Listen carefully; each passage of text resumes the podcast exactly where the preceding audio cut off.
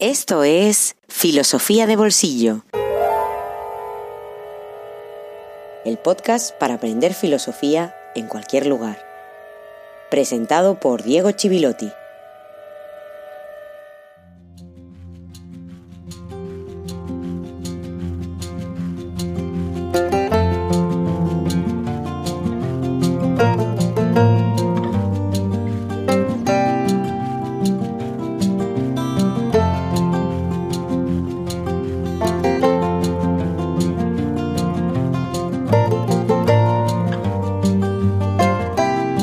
Tardes o noches y feliz jueves filosófico número 83. Filosofía de bolsillo no tiene detrás empresas, subvenciones, instituciones de ningún tipo, sino que tiene detrás 86 personas con nombres y apellidos en este momento que hacen viable este podcast, este proyecto dedicado a la filosofía. Uno de ellos es Nicolás, a quien le agradezco muchísimo su apoyo, su respaldo y a quien le dedico con mucho cariño este episodio que espero que le guste. Un episodio en el que seguimos recorriendo todos los recovecos del pensamiento kantiano. En este caso estamos hablando en los últimos días de las bases de su teoría del conocimiento. Es curioso como la primera recepción de la obra kantiana, especialmente de la crítica de la razón pura, de la que estamos hablando en los últimos episodios, se parece bastante a muchas de las lecturas que se hacen últimamente. La primera recepción generalizada de esa obra la leyó como una defensa del relativismo o del subjetivismo, en la medida en que parece que la mente ponga o la mente incluso sea creadora de la realidad. Y por eso en algún momento hablamos de ese cierto postmodernismo o constructivismo que recurre a una lectura de Kant para negar que haya una realidad en sí misma independiente del sujeto, independiente de nosotros, de nuestra construcción intelectual. Pero Kant nunca dice eso. La mente no crea los objetos del mundo, de la realidad, sino que Kant señala la importancia de las estructuras de la mente en el conocimiento. Lo que hace es señalar el papel de la mente en la experiencia del mundo y el objeto de la metafísica va a dejar de ser independiente pero la existencia de la realidad es independiente de la actividad mental. Para seguir ofreciendo herramientas para leer a Kant, o para al menos poder discutir diferentes lecturas, vamos a ponernos ya manos a la obra.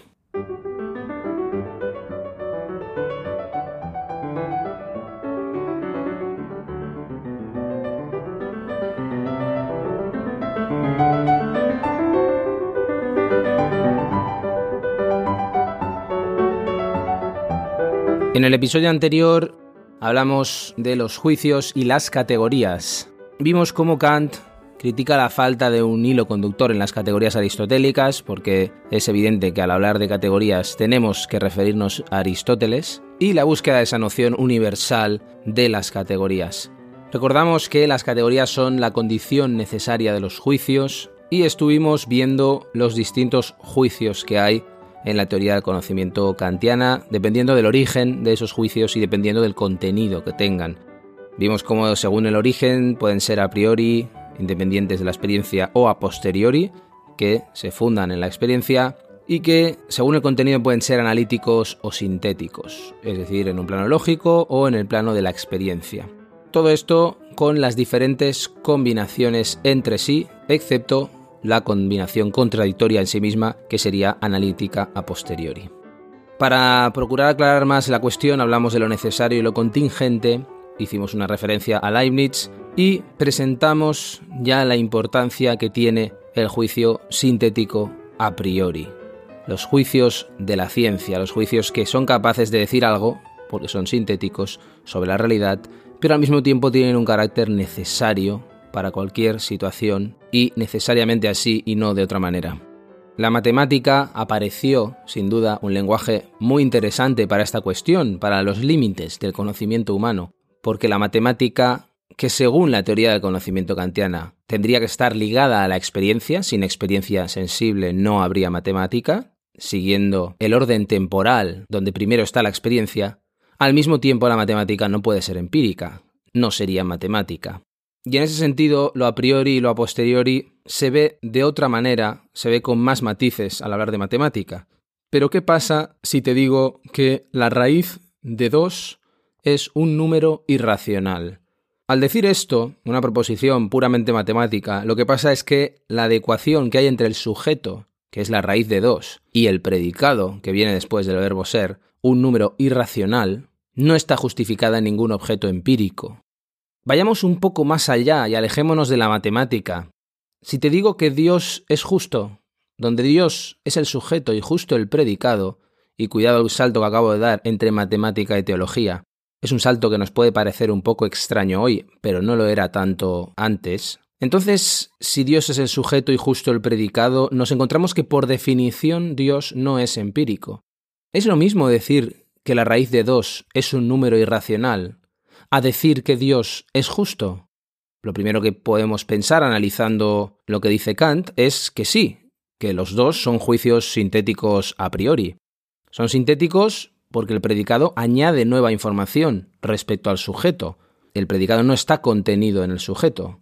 Y también, a priori, porque es un conocimiento independiente de la experiencia. No tengo que ir a ningún objeto de la realidad, a ningún objeto empírico, como te pedí hacer al final del episodio anterior con la puerta roja de mi casa, no necesito comprobarlo en ningún objeto para comprobar esa adecuación entre sujeto y predicado. Recordemos que toda la crítica de la razón pura podría, simplificando mucho, resumirse en una pregunta. La pregunta ¿son posibles los juicios sintéticos a priori? Pero preguntémonos una vez más, ¿seguro que es lo mismo decir que la raíz de 2 es un número irracional a decir que Dios es justo? Pues no lo es. Y no lo es, según Kant, porque Dios es justo no se puede demostrar. Es un juicio sintético a priori, sí, lo es, pero es ilegítimo desde el punto de vista de la razón pura. La teología queda extirpada de la teoría del conocimiento kantiana. Para Kant, recordemos, no hay más tribunal de la razón que la universidad y, por supuesto, no hace falta decir que la crítica de la razón pura pasó a engrosar la lista de libros prohibidos por la Iglesia Católica.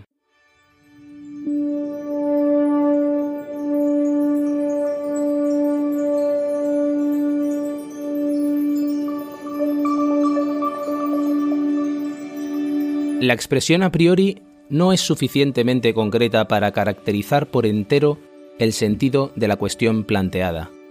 En efecto, se suele decir de algunos conocimientos derivados de fuentes empíricas que somos capaces de participar de ellos o de obtenerlos a priori, ya que no los derivamos inmediatamente de la experiencia, sino de una regla universal que sí es extraída, no obstante, de la experiencia. Así, decimos que alguien que ha socavado los cimientos de su casa puede saber a priori que ésta se caerá, es decir, no necesita esperar la experiencia de su caída de hecho. Sin embargo, ni siquiera podría saber esto enteramente a priori, pues debería conocer de antemano, por experiencia, que los cuerpos son pesados y que, consiguientemente, se caen cuando se les quita el soporte. Immanuel Kant, Crítica de la razón pura.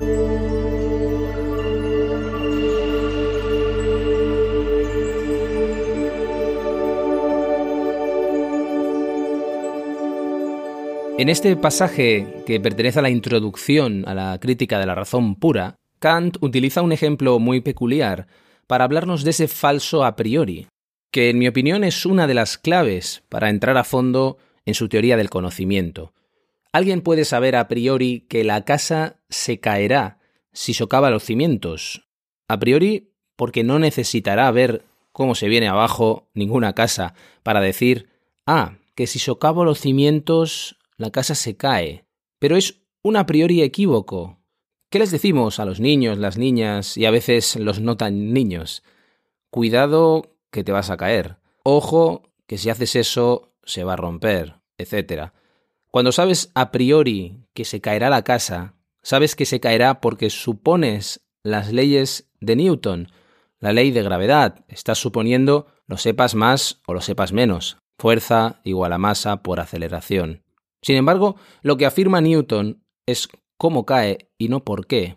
Aclarando para los de física, que yo no lo soy, se pondrán muy nerviosos seguramente, el porqué de la gravedad es porque hay un campo gravitatorio, es decir, hay algo entre la Tierra y el objeto. No hay acción a distancia y eso no tiene sentido desde Maxwell. En fin, seguramente alguien con conocimientos profundos de física puede aportar más matices en este aspecto, pero simplemente estamos hablando desde un punto de vista epistemológico. Es decir, lo que hace Newton es seguir una descripción y una explicación cuantificada en una ciencia que permite hacer previsiones. Lo que hace la ciencia es traducir una regularidad cuantificándola.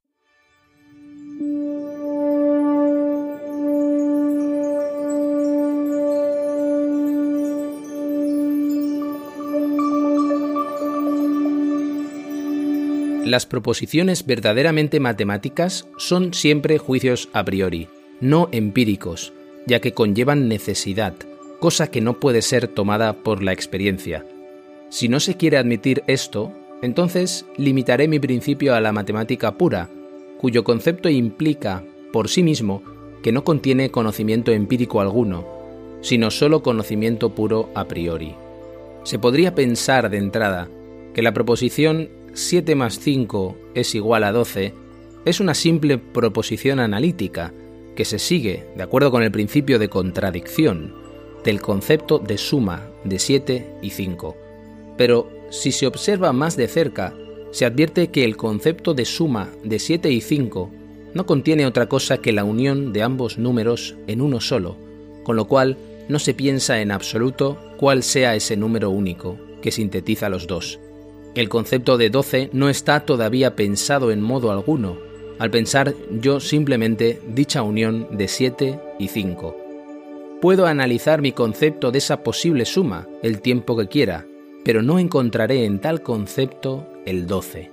Hay que ir más allá de esos conceptos y acudir a la intuición correspondiente a uno de los dos, los cinco dedos de nuestra mano, por ejemplo, o bien cinco puntos, e ir añadiendo sucesivamente al concepto de 7 las unidades del 5 dado en la intuición.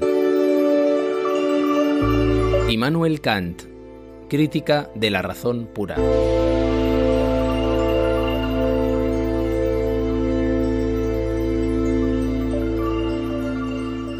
Lo que está diciendo es que las proposiciones aritméticas son sintéticas. En la suma de 7 más 5, lo que estás deduciendo analíticamente es la unión, no el número 12. Para llegar al 12 hay que acudir a la intuición. Y si fuera cierto que toda proposición matemática necesita de la intuición empírica, podrías proyectarla siempre en la aritmética elemental y también al avanzar con magnitudes grandes. Pero no es así. Kant defiende que las demostraciones matemáticas necesitan una intuición no empírica. Y en todo esto Kant está manejando un presupuesto teórico, y en otras palabras un prejuicio, vinculado a su concepción del tiempo y del espacio.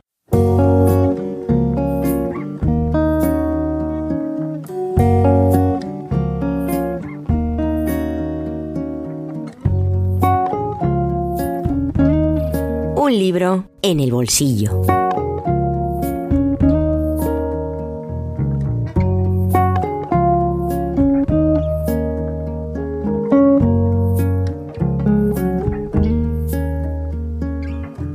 La revolución filosófica de Kant de Yirmiyahu Jovel es el título de esta semana.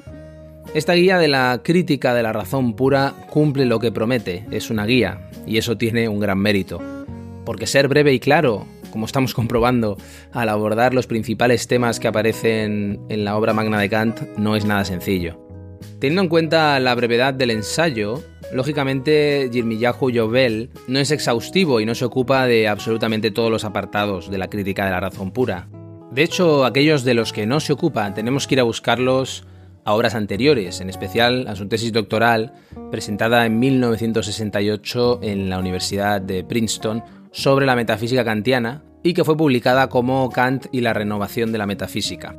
Junto a Spinoza, Kant fue el gran objeto de estudio de su carrera académica.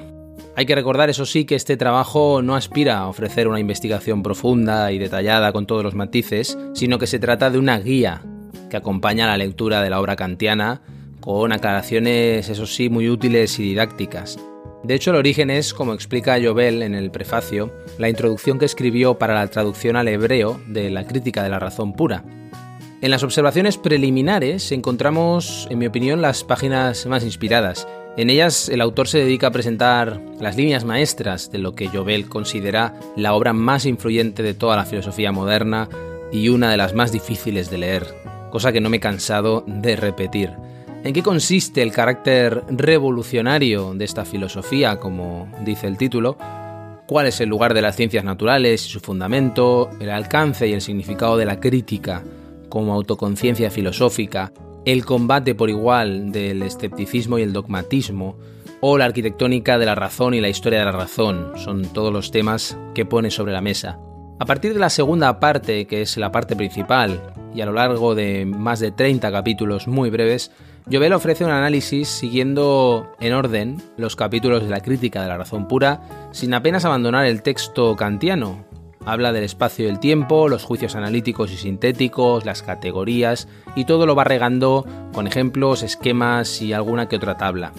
En resumen, hay que felicitar a Tecnos por la edición española de este texto, publicado por la Universidad de Princeton hace cuatro años, precisamente el mismo año en el que fallecía su autor, en 2018.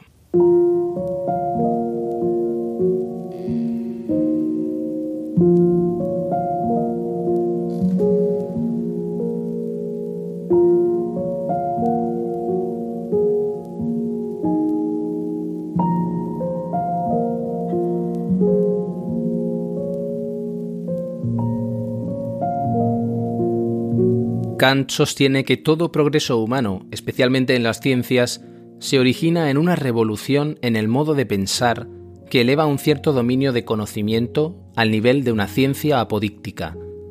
En el pasado esto ha tenido lugar en matemáticas y en física, y ahora, después de muchos siglos de tanteos en la oscuridad, las condiciones están maduras para una revolución que señalará el camino real también para la filosofía. El núcleo de la revolución filosófica radica en un entendimiento completamente nuevo del concepto de objeto o ser objetivo y de su relación con el conocimiento humano. Kant compara la inversión requerida con la que Copérnico llevó a cabo en astronomía. Hasta Copérnico, la Tierra se veía como fija en el centro y el Sol como dando vueltas a su alrededor. Copérnico nos hizo ver que, por el contrario, el Sol está en el centro, mientras que la Tierra gira a su alrededor. De modo similar, los filósofos desde la antigüedad creyeron que el conocimiento humano gira en torno al objeto, es decir, que ha de ajustarse a la estructura y a las características de un objeto que está puesto en sí mismo independientemente desde el comienzo y no depende del proceso de conocimiento. La revolución kantiana elimina la independencia metafísica del objeto y lo hace depender de la estructura del conocimiento humano. La estructura del objeto entendiendo por tal el objeto empírico, el único que nosotros conocemos, se deriva a priori, sin experiencia sensible, del entendimiento humano, que conecta una multitud de datos sensibles en una unidad. Y los modos de esta unificación se extraen de la unidad primordial del yo pienso. La audaz idea de Kant dice, pues, que el entendimiento, al conocer el mundo, no copia los patrones básicos de su conocimiento del mundo, sino que más bien dicta esos patrones al mundo. Esto no significa que el entendimiento humano cree el mundo ex nihilo, sino que constituye un mundo a partir del caos. Esto implica que la objetividad es un estatus que es constituido más que dado inmediatamente o encontrado pasivamente, cuando el entendimiento aplica sus patrones a priori, llamados categorías, al material sensible, produce una síntesis objetiva entre ellos. Es esta síntesis objetiva la que constituye las entidades empíricas y estados de cosas que merecen ser llamados reales y objetivos. Los conceptos de objeto, objetividad y realidad empírica, como tales, adquieren una interpretación filosófica radicalmente nueva. Yirmiyahu Jovel La revolución filosófica de Kant Editorial Tecnos.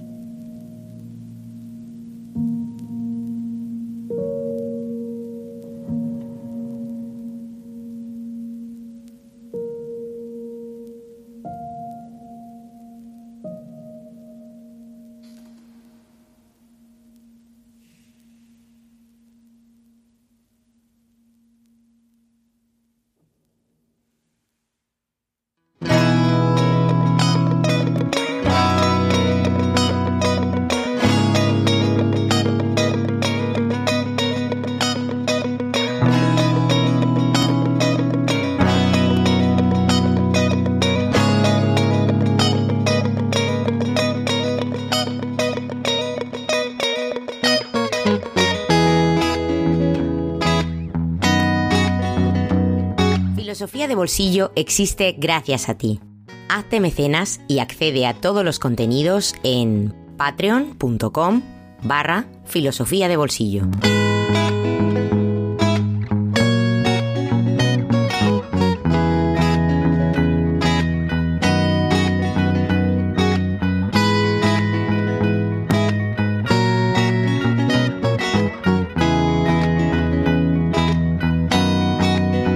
Así finaliza este episodio tan kantiano dedicado a Nicolás, que espero que sea algo kantiano o como mínimo lo suficientemente kantiano para haber disfrutado el episodio o no padecerlo.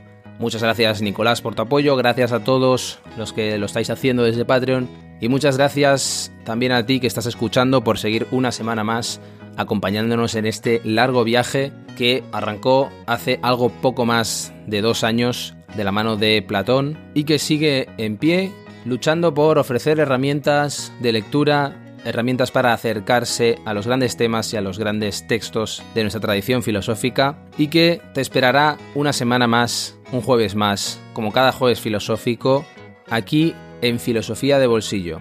Que sea hasta muy pronto.